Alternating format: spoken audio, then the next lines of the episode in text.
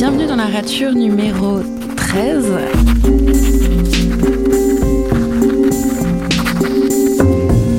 Alors rature pour le coup euh, très nomade puisque je suis euh, à Bordeaux. Même en plein centre de Bordeaux, euh, rue du A. H, A, accent circonflexe. C'est très, très marrant comme, comme nom, rue du A.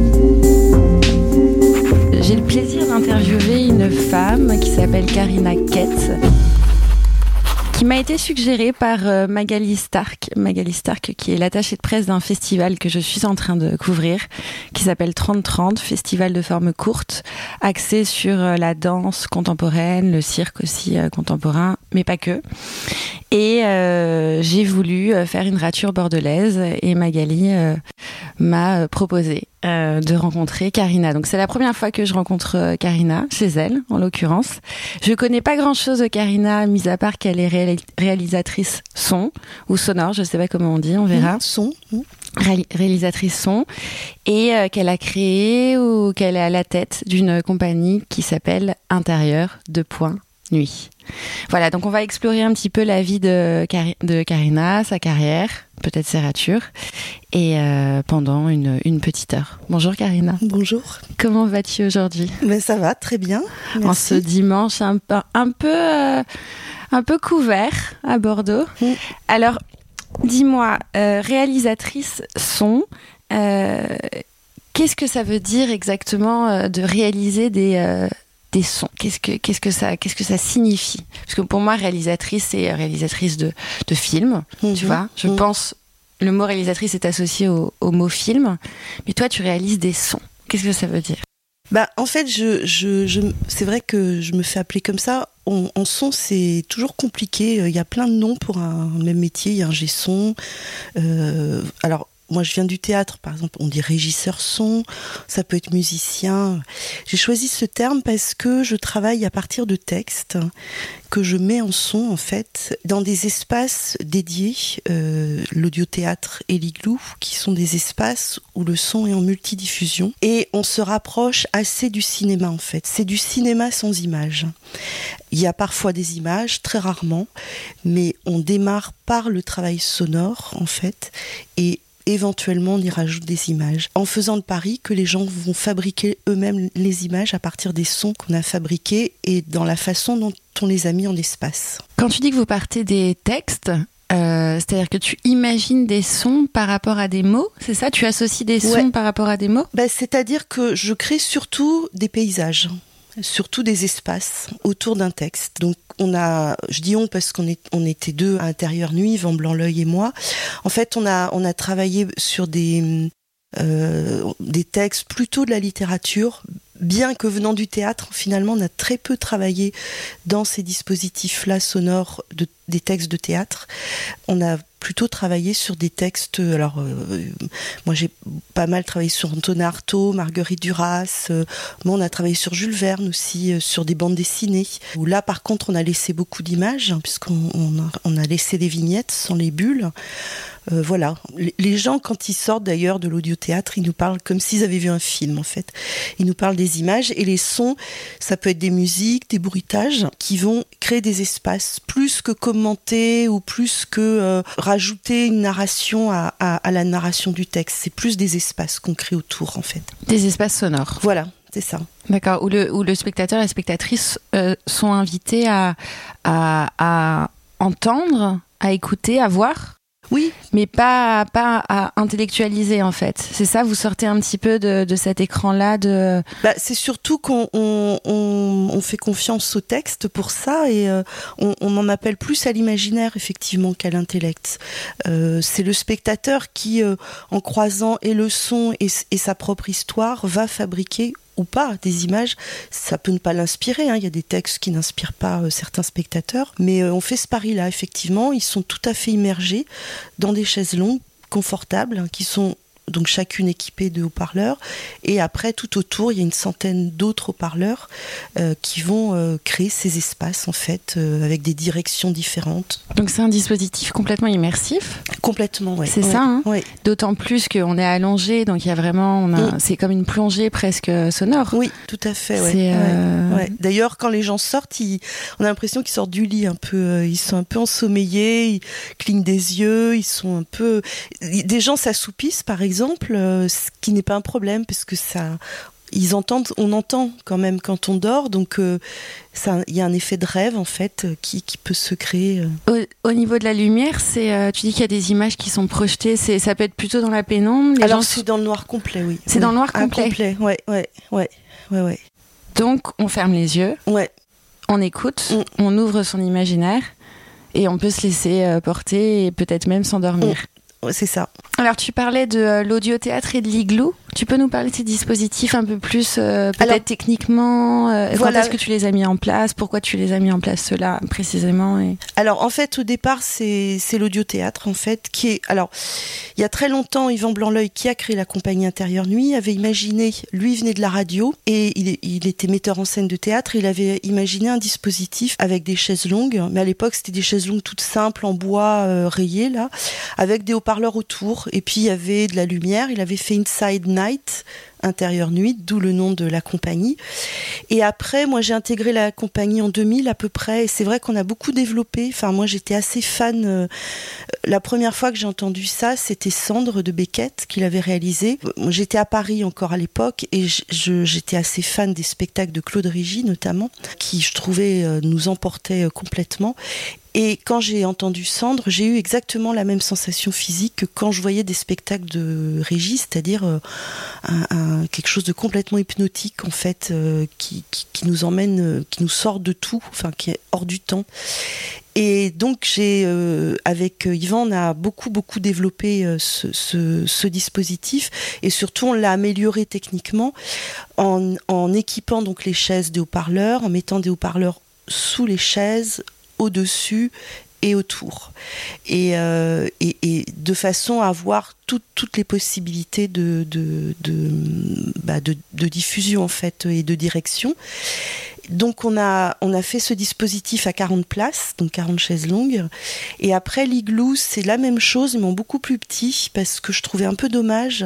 On n'arrivait pas à tourner, euh, parce que ce sont des dispositifs mobiles et itinérants, on n'arrivait pas à tourner dans des dans des petites villes ou euh, en, milieu rural parce que ils n'avaient pas de salle tout simplement Euh, l'audiothéâtre il faut une salle de 9 mètres sur 10 et donc j'ai imaginé euh, un, l'igloo alors qui est une tente noire en fait. Là il y a quatre places et euh, pareil, alors un son pareil en proximité et des haut-parleurs, quatre haut-parleurs autour.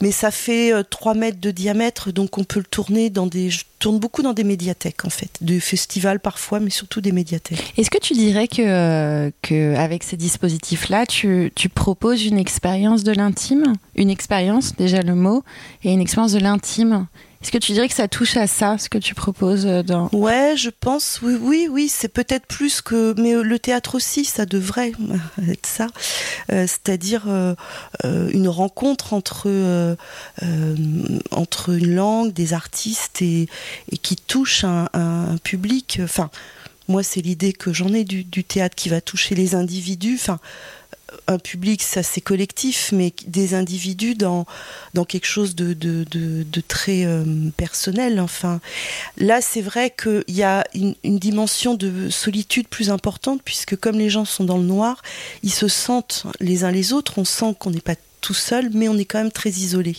puisqu'on est dans des chaises assez larges, euh, contrairement au théâtre où souvent on est enfin, on- serré, ouais. on est serré. D'ailleurs, Claude Régis, il, il- il- il travaillait, enfin, il avait ses, ses propres gradins.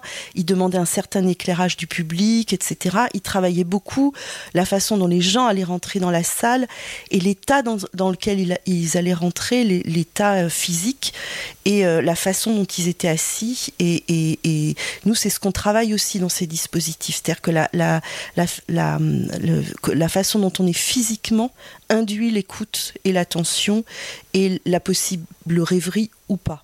Voilà. Le a- corps, en fait. oui, tu le laisses corps, une place au corps. exactement. Bah, le corps est, est complètement. Le, moi, pour moi, le, le son, ça, ça agit directement sur le corps. Il y a des gens d'ailleurs qui sortent en disant j'ai l'impression d'avoir fait un massage euh, parce que ça, ça, ça fait comme en plus on a, on, a des haut-parleurs près et loin. Il y a un caisson de basse aussi. Ça peut, il peut y avoir des, il y a des vibrations. le son, ce ne sont que des vibrations. Donc, donc c'est vrai que ça, ça crée physiquement, ça agit. Et comme on enlève la vue, euh, on est d'autant plus euh, réceptif. C'est un voyage intérieur. Complètement. Ouais, complètement. Oui, oui, complètement. Alors que le théâtre, c'est quand même, il y a beaucoup d'extériorité. Alors il y a le, regard, il y a. Voilà, il y a le regard, il y a, effectivement, on voit. Mais d'ailleurs, nous, on a, on, devrait, on, a appelé ça audio-théâtre. Théâtre, ça vient de voir. Bon, mais on a finalement gardé ce mot-là à cause de la spatialisation, qui est une mise en scène du son, en fait. Et puis, bon, on a quand même, euh, sur des œuvres longues, comme par exemple 20 milieux sous les mers, euh, on a intégré des images. On a, on a imaginé qu'on était, que les gens étaient dans le sous-marin, dans le Nautilus, et on a intégré comme ça des images de hublots notamment aussi pour recréer l'obscurité. Parce qu'au bout d'un moment, 20 minutes, on, voit des tas de points lumineux, parce qu'on est obligé, euh, nous, enfin c'est dans le noir complet, mais il y a toujours des petites trucs euh, qui peuvent traîner de, lumière et euh, voilà. Au niveau de la durée, tu dis que ça dure 20 minutes systématiquement Alors ça dépend, non, ça dépend des œuvres. 20 euh, milieux sous les mers, ça, dure une heure et quart et on a des œuvres qui durent 10 minutes, un quart d'heure. D'ailleurs, le, le, l'igloo, par exemple, je l'avais créé en en 2005 à 30-30, c'est Jean-Luc Terrat qui m'avait, en fait, qui sortait de l'audiothéâtre et qui avait dit Ah, moi j'adore tout, il dit J'adore l'audiothéâtre, mais je préférerais être tout seul. Et donc je me suis dit ouais pourquoi pas d'ailleurs imaginez euh, donc j'avais au départ l'igloo il devait y avoir qu'une personne et c'était intenable sur le plan économique bon, d'abord, souvent les gens viennent à deux, donc euh, bon, ça veut dire qu'il y en a une qui attendait. Mais il y a, dans l'igloo, ce ne sont que des œuvres courtes, par exemple. C'est des, des œuvres entre 10 minutes et la plus longue, elle doit faire c'est l'invité de Dracula de Bram Stoker. Ça doit faire une demi-heure à peu près. Est-ce que tu peux juste euh, me présenter une œuvre que tu aurais mis en son euh, Donc prends l'œuvre que tu veux. L'invité de Dracula, ça me plaît très bien parce que j'ai vu d'ailleurs la nouvelle série euh, sur Netflix. Ah oui. Dracula qui est pas mal, trois épisodes assez longs, presque des, des, des, films. Et je suis assez fascinée par, par ce mythe-là. Donc est-ce que tu peux nous expliquer comment tu t'appropries donc le texte et comment tu le repenses en son Alors le processus? ouais, le alors ça, je peux pour tous les textes, je fonctionne comme ça en fait. C'est que d'abord, je l'enregistre avec le comédien ou la comédienne. Donc souvent, bon, l'invité Dracula, c'est une narration, euh, euh Artaud, c'est une lettre. Euh, j'ai monté Guy de Maupassant aussi euh, sur l'eau, c'est une nouvelle. Donc il y a un acteur, narrateur ou une narratrice. Et d'abord, j'enregistre.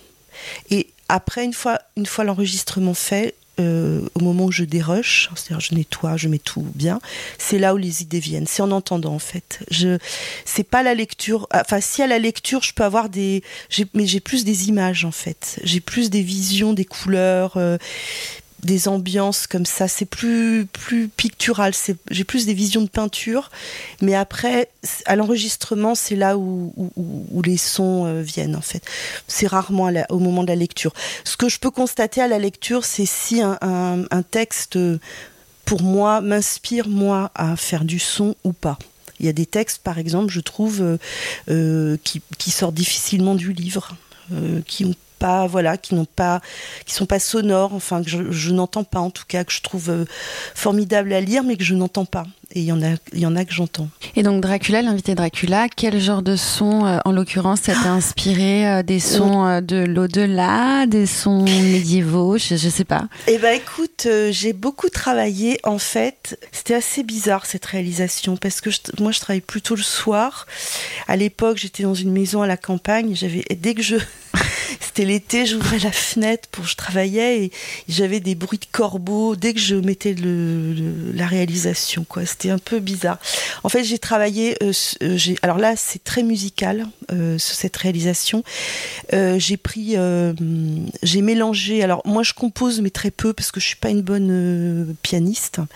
donc bon, j'ai des instruments virtuels. Donc souvent, je fais des nappes comme ça, des des choses que je veux entendre et que je ne trouve pas. Après, je fais énormément de collage. En fait, je prends des bouts de choses. Là, en l'occurrence, il y a quasiment pas de bruitage. Il y en a même, je crois qu'il y en a même pas du tout. Mais par contre, j'ai travaillé à partir de morceaux de Edgar Varese que j'ai complètement déstructuré. En fait, j'ai pris un morceau de Ligeti et un morceau de Varese et je les ai complètement euh, hachés parce qu'il y a, des, sont des morceaux avec des mélodies mais aussi des rythmiques pas mal et je les ai complètement recomposés en fait euh, dans, dans, la réalisation. Donc ça fait une espèce de soubassement euh, avec le, le, le, texte qui se déroule. Et il y a juste un passage qui est très réaliste, tout d'un coup qui arrive, c'est un passage où les soldats donc vont retrouver euh, Jonathan Harker qui est euh, qui est sous sous un qui a été protégé par Dracula en fait, qui est sous un loup, euh, qui, qui, était en, en, forme de loup. Et il y a les soldats là le découvrent. Et là là j'ai mis du vent, des bruits de pas, enfin quelque chose de très réaliste, très réaliste, mais c'est le seul moment justement ça crée une rupture aussi, ça fait un peu parce que c'est pareil dans dans l'audio théâtre faut jouer enfin dans les réalisations comme ça comme le, le, le, spectateur, la spectatrice sont en position allongée, faut les réveiller de temps en temps un petit peu, quoi. Parce que Sinon, ils s'endorment. Bah, voilà, c'est bien de s'assoupir, mais bon, euh, de rentrer dans un sommeil profond, c'est plus embêtant. Donc, de temps en temps, mais comme moi, je pense qu'il faut faire aussi au théâtre, tu crées le euh, sursaut voilà, sans faire peur, ou mais remobiliser un petit peu. Sinon, euh, voilà, si on, reste sur des, des, tout le temps la même chose, au bout d'un moment, on fait tout ça, même au théâtre, on pense à autre chose. On voilà, il peut y avoir. Enfin, moi, je trouve que un léger ennui est toujours bien, euh, mais par contre, euh, bon, faut pas non plus trop pousser ça parce que on perd, on perd les gens, quoi.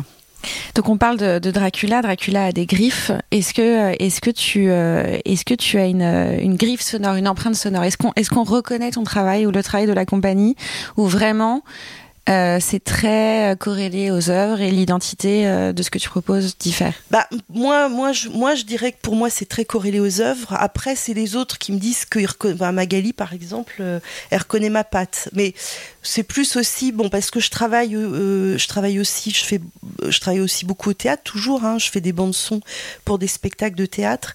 Moi, c'est ce qu'on me dit. Mais après, c'est vrai que entre l'invité de Dracula et en même temps, si le mot passant quand même, euh, euh, oui, non, si, enfin, si, je crois que j'ai, y a, moi à chaque fois, je pars carrément complètement sur autre chose, mais c'est vrai que j'ai, par exemple, j'ai une façon, je, parce que ça m'intéresse très peu, par exemple, j'utilise j'utilise des bruitages, mais très peu en fait. Je fais pas du tout, euh, par exemple, ce qui peut se faire euh, sur France Culture dans les dramatiques, euh, avec où ils travaillent comme au cinéma en fait, avec un bruiteur à côté, dans des décors reconstitués. Moi, par exemple, ça, ça m'intéresse pas du tout. Enfin, bon, souvent leurs dramatiques sont des dialogues. Peut y avoir une narration aussi, mais moi j'aime mieux créer vraiment des, espaces différents, quoi, des espaces peut-être mentaux ou euh, euh, c'est peut-être le côté musicienne là qui, ressort du coup. Donc c'est vrai que souvent euh, c'est plus un, à la limite ça va plus se rapprocher de l'opéra que avec des, l'invité de Dracula, c'est typique par exemple avec des, des, sons comme ça qui accompagnent tout du long. Labyrinthique. En fait. Ouais, ouais complètement. Oui, oui, oui. Ouais. J'ai interviewé euh, Maglone Vidal, je ne sais pas si tu la connais, performeuse sonore euh, qui travaille beaucoup à Montpellier, qui fait des créations là-bas. Et je lui ai posé une question euh, que j'aimerais te poser aussi à toi. Euh, Qu'est-ce que le son raconte que les mots ne racontent pas? Bah, Je crois que ça a à voir avec le corps ça, ça a à voir avec le corps en fait. C'est, ça touche, c'est comme la musique en fait. Pour moi, le son c'est de la musique. Et donc ça touche, ça touche au corps et ça touche l'inconscient en fait. c'est indescriptible. Par exemple, moi je n'arrive pas à comprendre pourquoi à un moment je mets telle et telle musique. Alors ça va paraître très banal, enfin très bizarre ce que je vais dire, mais souvent quand on me demande pourquoi tu as choisi ça, je dis parce que c'est ce que j'écoutais à ce moment-là, quoi. Et que effectivement je passe beaucoup beaucoup de temps à écouter des choses, à, noter, à bon j'ai et donc j'ai une très très bonne mémoire sonore, donc euh, des fois il y a des choses que j'ai écoutées il y a longtemps qui me euh, à l'écoute de l'enregistrement qui remontent en fait. Tout d'un coup, j'entends cette musique-là mais c'est très mystérieux en fait. Je saurais pas expliquer. Euh, par exemple, on dit que les bébés, enfin les bébés ils naissent aveugles, euh, ils abordent le monde euh, par le son en fait. Et c'est quelque chose qu'on perd au fil du temps d'ailleurs parce qu'on on est pris par l'image. Hein. L'image est très est partout et puis ça devient un repère, mais mais en fait, on, perd complètement cette, cette chose un peu animale. Euh, et le son, euh, ça apporte une. Pour moi, ce sont des espaces, en fait. Mais toi, quand tu crées le son, euh, ton rapport au son, il est, il est pensé, il est instinctif, il est inconscient, il est. comment tu le, comment tu les élabores tes sons? Bah, il est. Des fois, il est un peu. des fois, il est un peu. Il est quand même pensé, par exemple, par des nécessités. Il y a des moments, je me dis voilà, tiens, tel moment.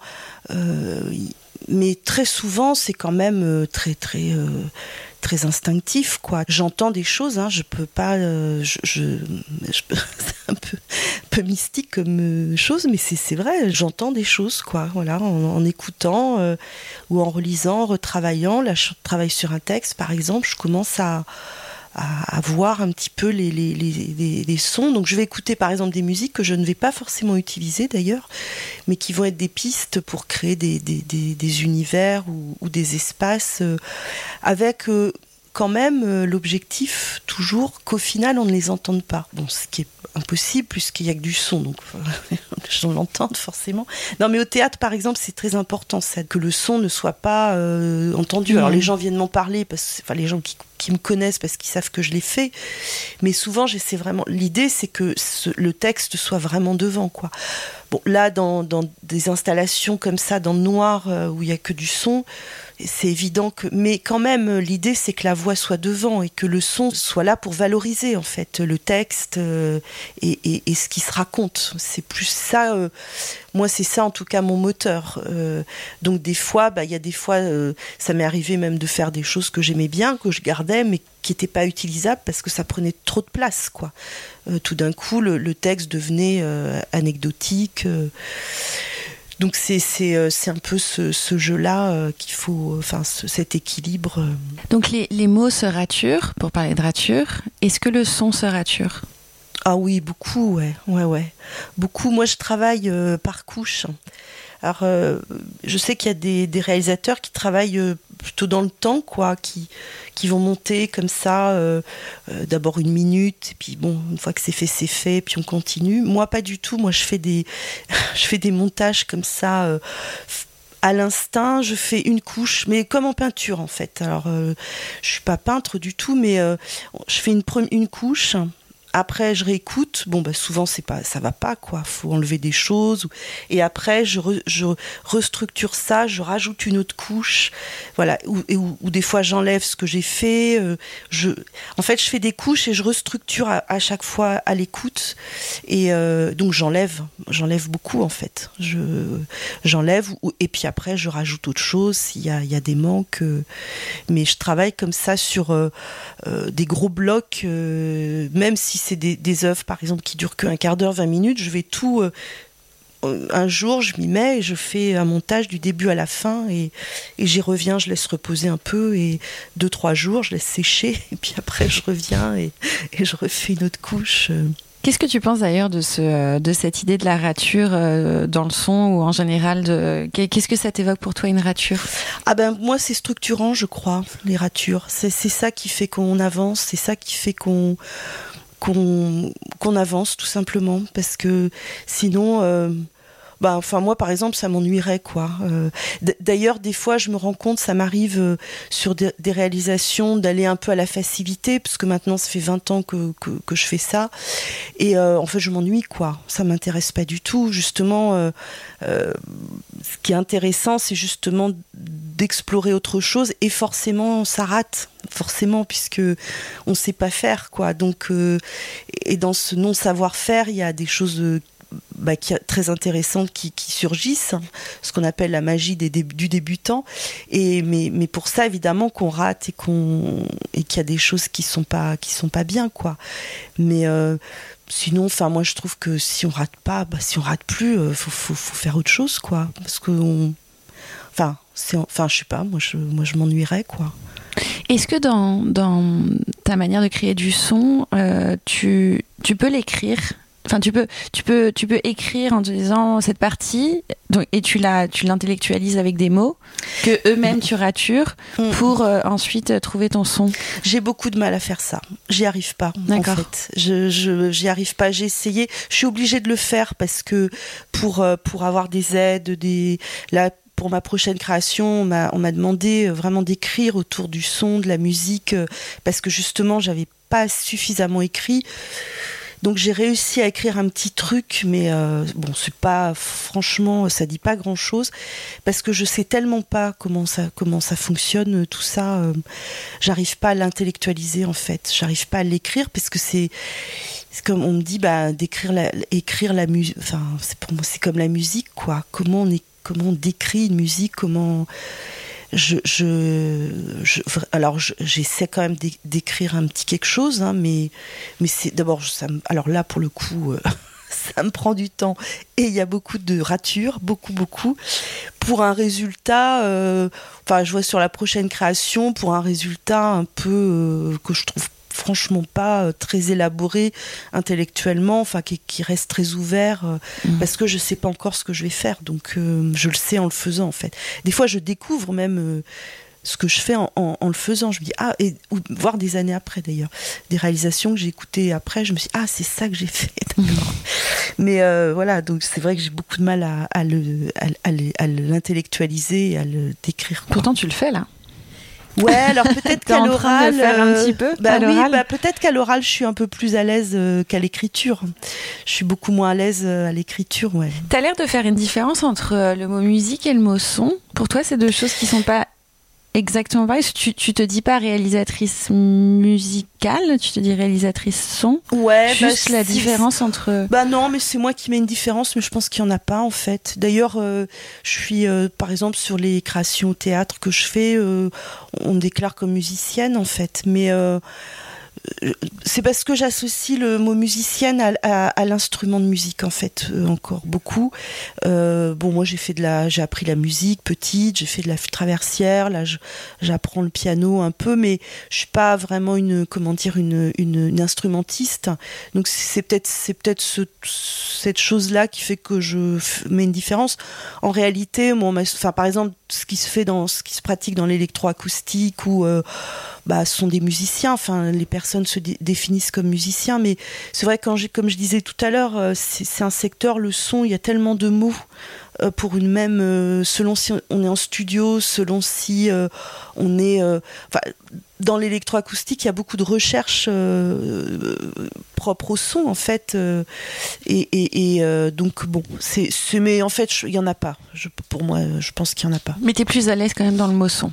Oui. Mm. Oui, oui, oui, parce qu'il y a cette, en même temps, j'ai un instrument puisque j'ai un ordinateur euh, et que je travaille sur Pro Tools. euh, je travaille très très vite maintenant. C'est presque, euh, je connais les raccourcis. euh, et puis j'utilise des claviers des fois pour euh, fabriquer des sons, des donc euh, oui, je- mais bon, c'est vrai que je, je j'ai encore, enfin oui, je, je dis, ouais, bon, c'est vrai que je pourrais dire musique, mais pour moi la musique ça ça, ça recouvre aussi Mais je un- comprends, je ce que tu veux dire.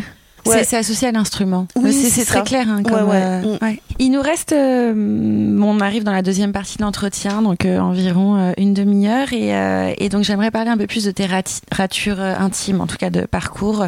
Euh, comment tu en es arrivé au son? Tu, tu as dit tout à l'heure que ça faisait environ 20 ans que tu faisais ça. Qu'est-ce qui s'est passé avant dans ta vie euh, qui t'a conduite comme ça vers le théâtre, j'imagine, et ensuite vers le son? Alors, bah, c'est le hasard. euh, parce qu'en fait, au départ, moi, j'étais, je voulais être comédienne. Donc, euh, donc euh, je suis par... J'ai fait de la musique, hein, comme je disais.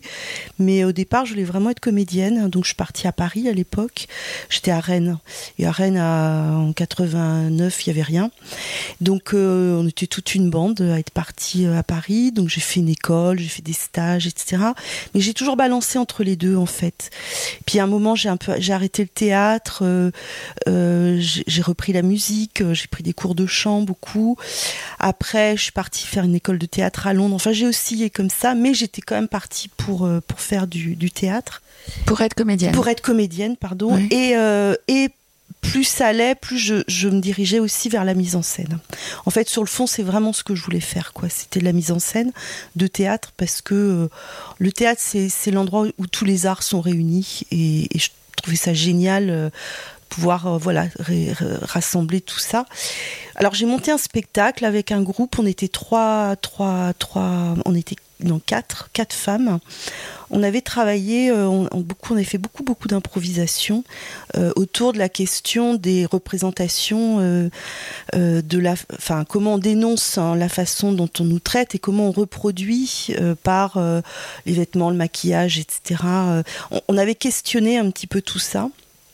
Et donc on, en avait fait un spectacle qui s'appelait Mariage au pluriel et que j'avais mis en scène. Et il se trouve que dans ce spectacle, il y avait énormément de sons.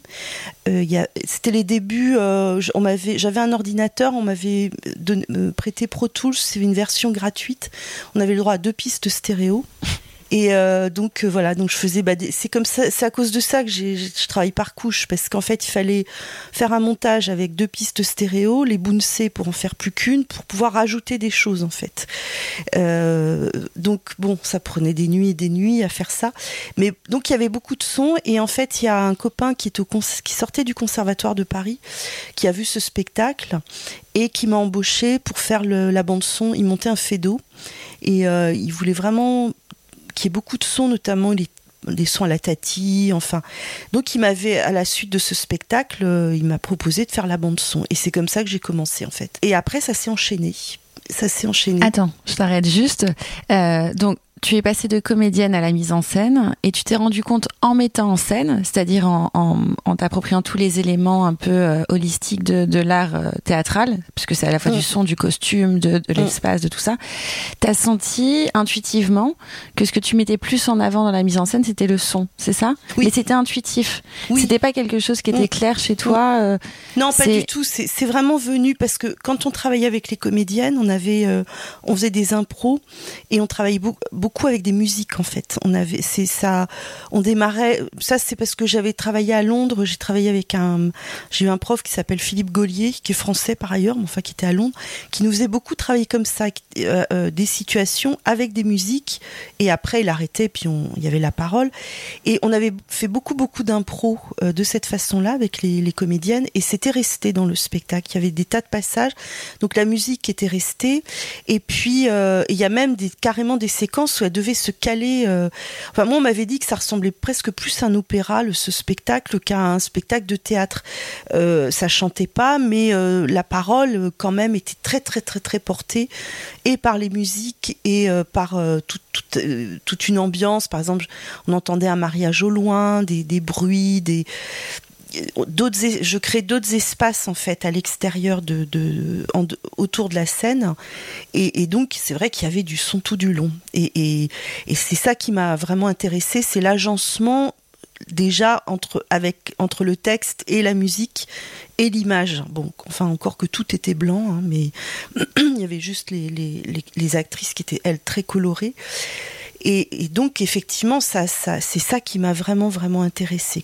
Après, c'est un peu le hasard. C'est-à-dire, des fois, euh, enfin, j'ai pas l'impression d'avoir tellement choisi en fait euh, de faire ça parce que ça s'est enchaîné à chaque fois que je rencontrais des metteurs en scène, même quand je suis venue à Bordeaux, donc euh, j'ai commencé à travailler avec Jean-Luc Terrade, à faire des stages, mais comme comédienne, puisque à l'époque, j'étais pas déterminée. Hein, je, continuais à, vouloir être comédienne, et puis je faisais comme ça du son, mais bon très vite, en fait, il m'a embauché. J'ai travaillé après plusieurs années avec lui comme, comme, euh, comme réalisatrice son, en fait, euh, sur ses spectacles. À chaque fois, ça m'a toujours rattrapé, en fait. Il y a toujours. Euh, C'est les autres, alors, qui t'ont indiqué qu'il y avait une, une vocation là-dedans? Moi, je crois. Ouais, ouais, ouais. Oui, oui, oui, parce que moi, je serais pas allée. moi, je me serais jamais dit, ah, je veux faire du son. Enfin je non, je me suis jamais dit ça comme ça. C'est, je pense que j'avais une grande facilité, beaucoup de goût pour ça. Euh, c'est vrai, euh, j'adore, hein, j'adore ça. Et donc, euh, bah, je pense que ça doit s'entendre parce qu'en fait, j'ai toujours, toujours, ouais, ça s'est enchaîné quoi. Il n'y a pas, j'ai pas. Alors des fois, je, des fois, je regrette. D'ailleurs, je me dis, oh, ben, c'est dommage.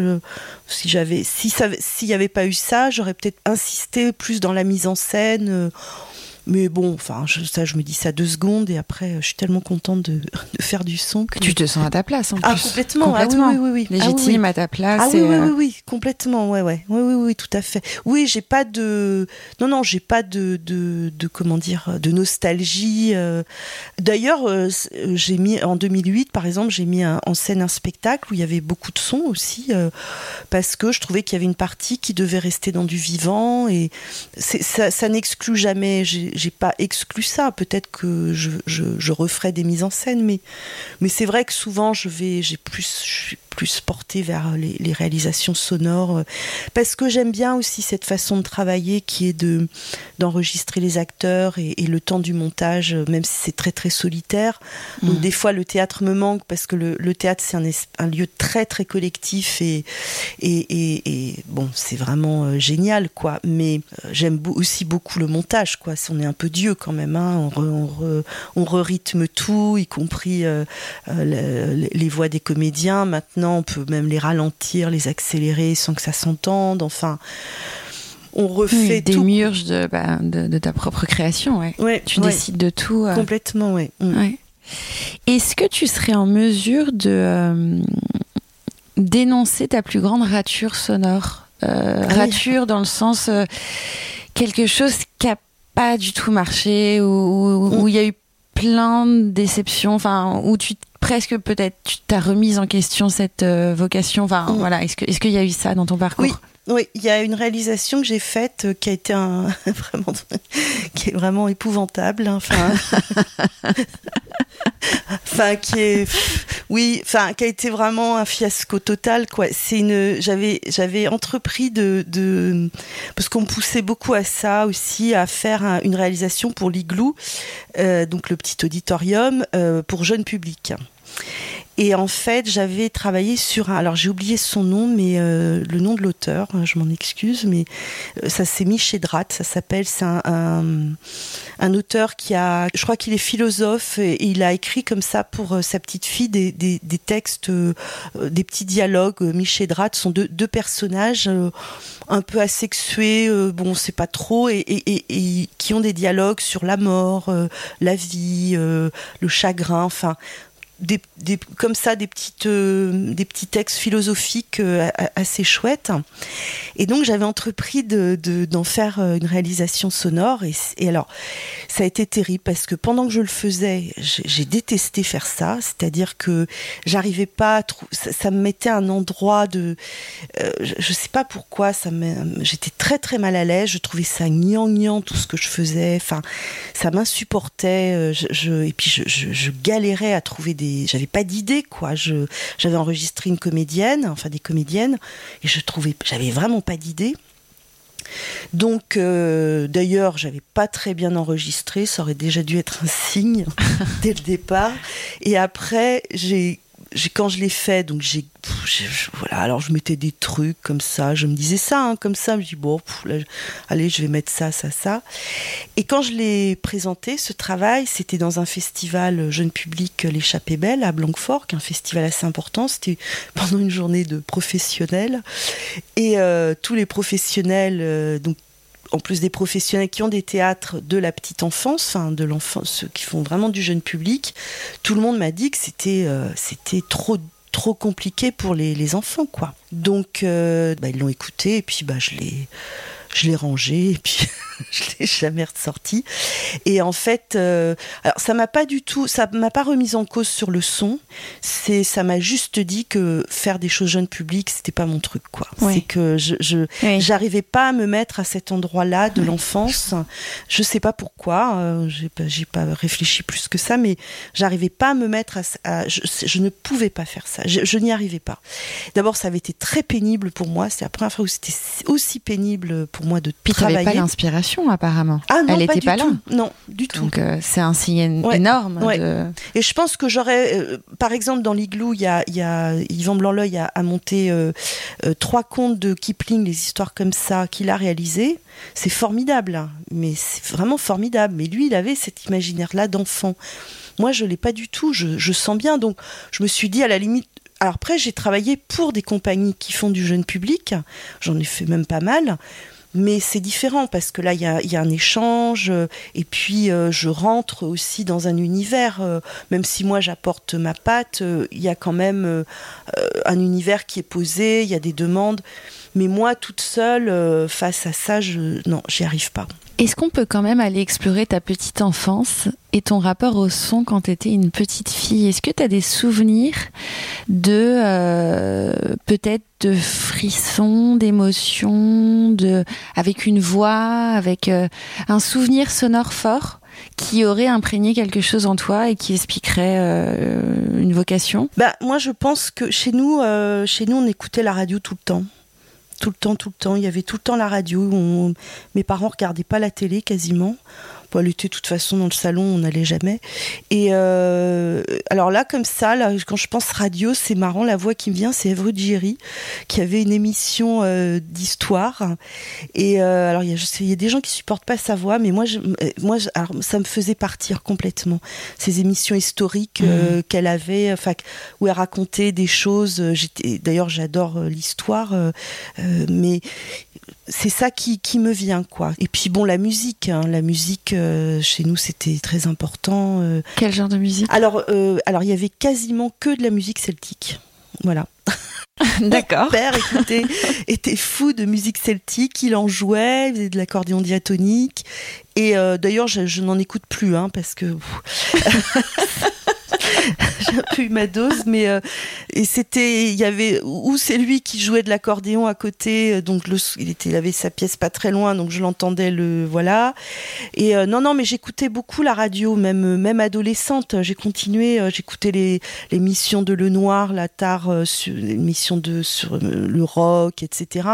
J'ai j'ai toujours écouté, ouais, depuis vraiment euh, ouais, tous les. Et d'ailleurs, j'ai, en fait, je pense que c'est parce que je, ça, ça, à mon avis, c'est, je sais pas si c'est acquis ou inné, mais j'ai une, mémoire sonore. Par exemple, si je pense à des vacances et tout, j'ai plus des, j'entends des sons plus que je n'ai d'images en fait. Je, je vois pas vraiment d'image. J'entends, par contre, j'ai des souvenirs de, de sonores, comme euh, je me rappelle très bien la voix des gens, ou même des gens qui sont euh, décédés il y a 20 ans, je, les entends encore, en fait, par exemple. Euh, alors que souvent on dit, bah, on, on se rappelle plus les voix, et moi je me rappelle très très bien de ça, de, de ces voix.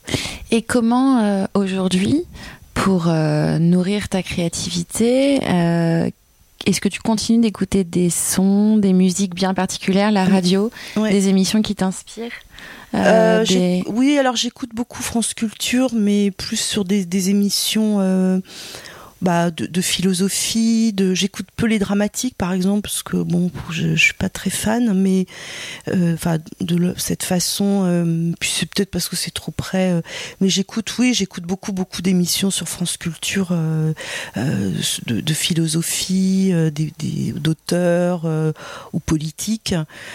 après je passe effectivement beaucoup de temps à faire des recherches musicales par exemple à, parce que une musique en, en appelle une autre et euh, et des fois, je me prends des temps, c'est souvent le soir, où j'écoute. Par exemple, je n'écoute jamais de musique en faisant autre chose. Euh, je, ne peux pas, en fait. Euh, quand j'écoute de la musique, ça, c'est vraiment. Avec ce métier-là que j'ai arrêté d'écouter. Il n'y a jamais de fond sonore chez moi.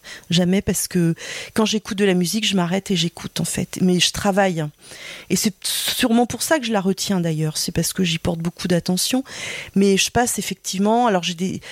si par exemple, j'entends un musicien qui m'intéresse, pas forcément d'ailleurs, pas toujours sur euh, le côté euh, musique, euh, dansant ou quoi, mais dont je sais que ça peut, c'est quelque chose que je peux retravailler après, comme une matière. En fait, je vais écouter toute son œuvre. Par exemple. Tu peux nous donner un, exemple de, de bah, personne que tu écoutes comme ça Là en ce moment, alors bon, moi je suis, alors j'ai un musicien fétiche que je réécoute régulièrement qui s'appelle Robert Wyatt, dont j'écoute, voilà, je connais son œuvre quasiment par cœur. Euh, il se définit comme un musicien minimaliste. C'est vrai que j'écoute beaucoup ce type de musique. Euh, là, bah, alors là, c'est un, alors là, c'est un compositeur vivant qui s'appelle euh, Pierre Michaud, qui est canadien, que j'ai contacté d'ailleurs parce que j'aimerais bien travailler avec lui pour la prochaine création. et lui, il fait, alors il fait des choses très très différentes, mais il n'a pas de sortie de disque, rien du tout. Je l'ai découvert à Bordeaux, là, il y a eu un concert à la, en septembre. Et je suis allée chercher sur Internet, j'ai eu beaucoup de mal à trouver des extraits, mais j'ai trouvé sur, SoundCloud quelques musiques et, j'aime beaucoup, beaucoup ce qu'il fait. Il y a un autre musicien que j'ai beaucoup écouté à une période, c'est Nick Barch, qui vient plutôt du jazz euh, et, dont j'aime beaucoup la musique aussi. Mais des, ce sont des périodes. Après, euh, euh, moi j'aime. Tu connais Bernie Krauss qui travaille le bruit des plutôt ah, de la nature. J'en ai entendu parler. Ouais, c'est très intéressant aussi. Alors c'est on, est plutôt dans le dans le bruitage puisque mm. il va enregistrer des sons de, de la nature. Mm. Donc vraiment le qu'est-ce que la nature, quelle est le, la voix de la mm. nature? Et c'est très intéressant, je te conseille mm. vraiment d'aller explorer ça aussi. J'ai dû entendre des choses et euh, ouais, ouais, ouais. Ouais, c'est peu. Ouais. Bon, après, souvent, moi, sur les bruitages, j'aime bien les faire moi-même. Euh, voilà, de, les chercher mes, mes propres. Euh, bon, après, j'ai une une discothèque, j'ai des milliers, des milliers de sons. Hein, euh, c'est plutôt issu du cinéma d'ailleurs, euh, mais euh, mais autrement, ouais, j'aime bien les faire moi-même souvent. J'ai l'habitude de finir les ratures par des par tes citations préférées ou la citation qui t'inspire le plus, mais J'en ai trouvé une pour toi, qui est en fait sur ton site et que j'ai trouvé super belle. Alors je me permets juste de prendre mon téléphone et de lire cette citation de Antonin Artaud, donc qui, qui semble rythmer beaucoup aussi ta, ta vie. Oui. J'ai l'impression. Oui. oui, oui, beaucoup, oui. Et je suis obligée de rallumer mon téléphone pour ça, donc attention aux ondes, c'est du direct. Et je vais chercher cette citation qui est tout simplement magnifique et je la lis. Tout ce qui appartient à l'illisibilité et à la fascination magnétique des rêves, tout cela, ces couches sombres de la conscience, qui sont tout ce qui nous préoccupe dans l'esprit, nous voulons le voir rayonner et triompher sur une scène. Voilà. Donc c'est une phrase d'Antonin Artaud que tu as mise en préambule de ton site internet. Oui. Pourquoi Qu'est-ce qu'elle t'évoque? Qu'est-ce qu'elle te raconte cette phrase? Ben, euh, Artaud, je l'ai rencontré euh, assez jeune quand j'ai commencé le théâtre, et c'est exactement, il a mis les mots sur ce que je n'arrivais pas à expliquer tout à l'heure du son. Voilà. D'ailleurs, Artaud, il disait que le théâtre c'était du son, et il a entièrement raison. Et les scènes-ci, quand il l'a monté, il a mis des cloches au-dessus du public. Les gens, ça devait être quelque chose de terrifiant. et quand il a fait, pour en finir avec le jugement de Dieu, ce sont des cris. Il produit du son en fait. Bon, il était fou, hein, mais c'est pas il a enfin il avait cette enfin euh, parce que il disait que ça agit le son agit directement sur le corps. Et cette phrase c'est exactement ça. La conscience. C'est c'est l'inconscient c'est c'est toutes ces couches sombres des rêves ces choses qu'on n'arrive pas à, saisir ou même à, à voir. Est-ce que c'est possible de les voir d'ailleurs? Je ne sais pas. Mais c'est au moins juste enfin pour moi, une des fonctions de l'art, c'est de nous amener à un peu les apercevoir. Et, et effectivement, je trouve le son est, un médium euh, euh, parfait. De clairvoyance aussi, d'une certaine manière. Tout à fait, oui, oui. Et que c'est ça qu'il faut remobiliser en fait. Et Artaud, ça a été sa recherche sur toute son œuvre, œuvre qui d'ailleurs consiste en beaucoup beaucoup de lettres.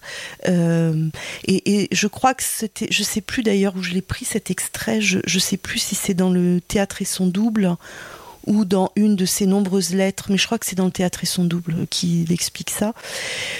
Et voilà, je trouve que tout est dit. Et le son, euh, le son, c'est ça. Alors, on n'est pas sur une scène, mais on remet justement le spectateur et l'acteur aussi de euh, de ce qui est en train de lui arriver, de ce qu'il est en train d'entendre. Et c'est marrant parce qu'il parle du mot illisibilité, euh, qui a priori est plutôt associé à, l'écriture. Mm. Et, donc voilà, il, lève cette problématique-là grâce au, grâce au son qui mm. devient lisible. Mm. Euh, c'est marrant, parce qu'il fait vraiment un parallèle très fort entre les mots et, le son. Euh, est-ce que tu peux nous dire tes prochaines actualités pour qu'on puisse te suivre? Alors, euh, bah, une création, donc le dortoir des mouettes, un audio spectacle que je vais faire là. Alors, j'ai pas les dates exactes, mais ça va se créer à Bordeaux, au Globe Théâtre à Bordeaux en fin d'année.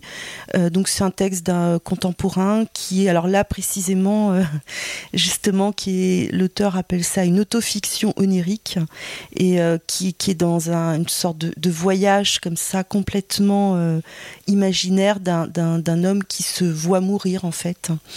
Et, euh, donc euh, et donc qui est le sujet à tout un tas de, de visions et, et, de rêves. Et donc ça va se créer là en fin d'année. Là, je suis vraiment au tout début du travail, c'est-à-dire je, là j'ai fait l'adaptation du texte qui s'appelle L'homme qui se souvient de sa mort, qui est édité à Lire des Marches, qui est une petite maison d'édition bordelaise dont je parle parce qu'il fait un très très chouette travail. Et, euh, donc j'enregistre euh, d'ailleurs Yann Boudot, qui est un comédien euh, qui a beaucoup beaucoup travaillé avec Claude Régis, là dans un mois, et voilà. C'est ce que je vais faire euh, cette année, en tout cas.